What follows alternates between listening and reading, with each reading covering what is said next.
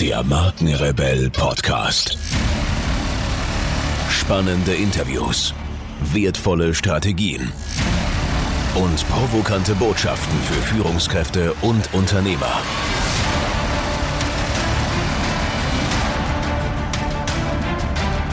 Stell dich den Herausforderungen der Digitalisierung und setze als Marke ein Zeichen. Von und mit Markenrebell Norman Glaser. Flüssiges Denken.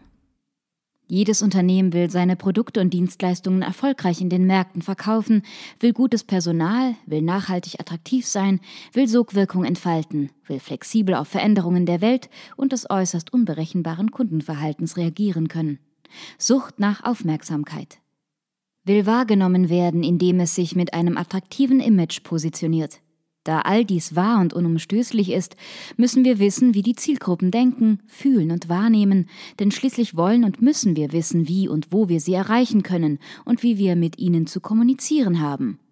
Neue Denkgrammatiken. Aus diesem Grund wurden die beiden letzten Kapitel den Generationen Y und Z gewidmet. Zwei hochinteressante Generationen, die sich aber doch in vielem elementar unterscheiden, was ihre Bereitschaft zu Fixierungen betrifft.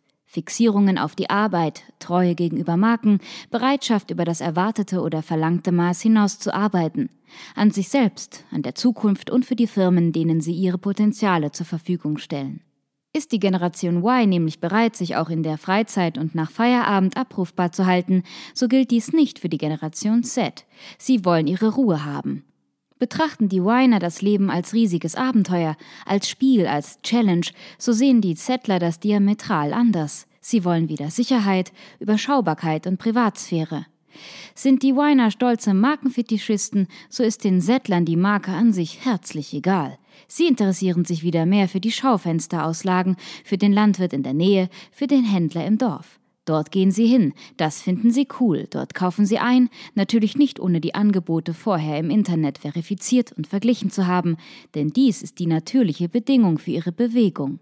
Gibt es in Hintertupfingen nicht, was Sie suchen, gehen Sie eben nach Vordertupfingen.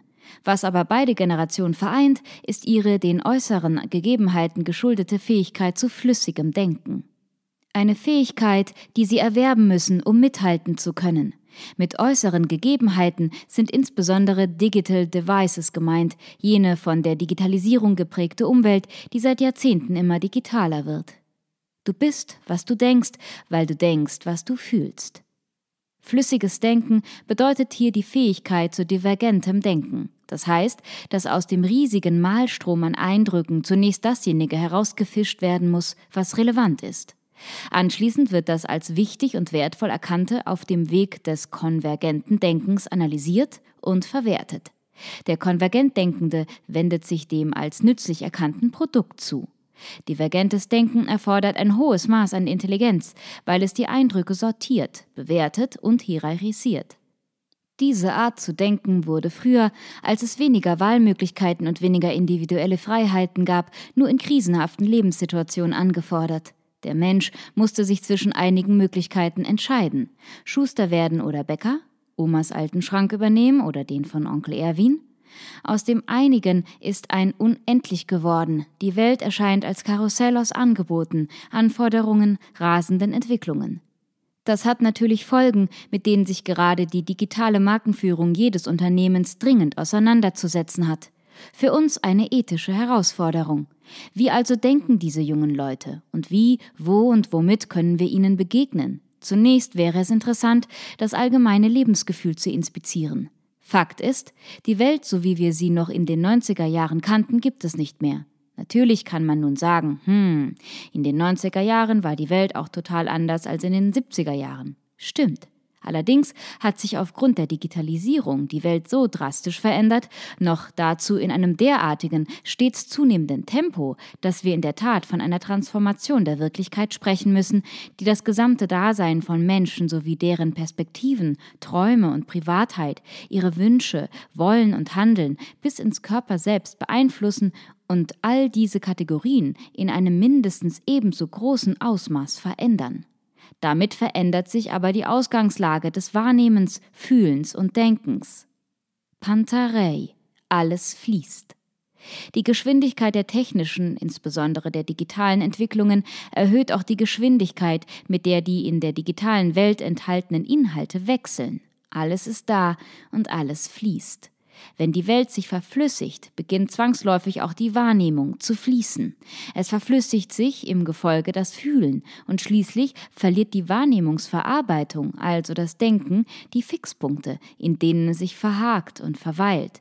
Und deshalb verflüssigt sich am Ende auch das Marken und Produkte betreffende Wünschen und Wollen. Weiter geht's, weiter, immer weiter. Die Welt wird atemlos. Da ist kaum noch ein Halten. Das alles beschreibt das Außen. Im Innenleben sucht das Ich nach Anhaltspunkten. Es will, wie das Wort es schon sagt, anhalten, einhalten, rasten und ausruhen. Es sucht, mit anderen Worten, nach Werten. In dem gigantischen, stets wachsenden Strom an Informationen findet es nur Halt in dem, was ihm Sinn und die Möglichkeit zur Kontemplation verschafft. Die aufgeklärten Kunden wissen, dass es sich dabei nur um Dinge handeln kann, die in einem gefühlt intimen Raum erreichbar und zu bewahren sind. Und da der Mensch ein Gesellschaftswesen ist, will er sich auch selbst als ein solcher Ruheraum anbieten können. Folglich sucht er Produkte, die es anderen nahelegen, ihn mit einem solchen Ort zu assoziieren. Dies widerspricht radikal dem Vorurteil, die maßgeblichen Generationen von heute, die Weiner und Settler, seien orientierungslos. Das Gegenteil ist der Fall. Wir müssen sie nicht an der Hand nehmen, sie benötigen keine Führung. Sagenhafte 99 Prozent von ihnen wollen sich selbst über die beworbenen Produkte und Marken informieren, bevor sie sie kaufen. Dabei geht es nicht nur um digitale Präsenz, sondern auch um deren inhaltliche Qualität, Streuung und Erreichbarkeit. Auf dieses Bedürfnis und dessen zu erwartenden Veränderungen muss die digitale Markenführung sich einlassen. Kommunikation nur noch digital. Zeitungen, Illustrierte und so weiter wurden vom Internet zurückgedrängt. Nicht einmal an den Kiosken und in den Cafeterien der früher reichlich bestückten Hochschulen lassen sich solche Medien noch erstehen. Es lohnt sich einfach nicht mehr. Gibt's ja alles digital und für lau. Gerade die Intelligenten, jene, die schon immer Avantgarde waren, lassen sich von blinkenden, aufreizenden, signalhaften Darstellungen nicht mehr affizieren. Ihre Neugier ist nur mit Inhalt zu wecken. Das reicht aber längst noch nicht aus. Die große Herausforderung ist nämlich, aus der Neugier Interesse und aus dem Interesse Wissbegier zu machen. Am Ende ist nur noch zu überzeugen, wer weiß. Einfach nur Gimmicks, Slogans und noch so anspruchsvolle Bildchen und Textchen zu verbreiten, ist heute viel zu wenig, wenn es nicht sogar dein gesamtes, sorgsam aufgebautes Markenkonstrukt diskriminiert. Was wir benötigen, ist etwas Interessantes. Werden wir also kreativ und machen was Wertvolles. Blöd und simpel war einmal.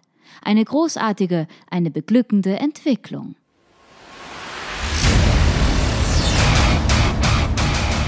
Hier noch eine wichtige Info für alle die unter euch, die sich mit dem normalen E-Mail-Newsletter nicht zufrieden geben können, die noch ein paar Deep Dives vertragen können und zusätzlich eine wertvolle Content-Lieferung auf Ihr Smartphone für clever halten. Den empfehle ich unbedingt unseren neuen und vor allem kostenlosen Messenger-Service. Ganz egal, ob ihr WhatsApp, Facebook Messenger, Insta oder Telegram verwendet, wir liefern euch alle neuen Podcast-Folgen, natürlich unseren monatlichen Ratgeber als E-Book sowie weitere spannende Informationen frei Haus in eure Lieblings-App. Und das alles kostenlos und ohne Werbespam. Das verspreche ich euch. Geht dafür einfach auf unsere Website www.markenrebell.de und klickt im Menü oben auf den Punkt Service. Probiert es einfach mal aus. Es ist kinderleicht und seid gespannt, was hier in den kommenden Wochen so alles abgeht. Wenn euch dieser Podcast gefallen hat, wären wir euch sehr verbunden, wenn ihr euch kurz Zeit nehmen könntet und uns eine Bewertung bei iTunes da lasst. Das dauert nur wenige Sekunden und ihr helft damit, dass auch andere diese Informationen erreichen und wir diesen Podcast für euch noch viel, viel besser machen können. That's it. Alle Informationen wie immer in den Shownotes. Nur das Beste für euch und bleibt rebellisch. Bis bald. Ciao.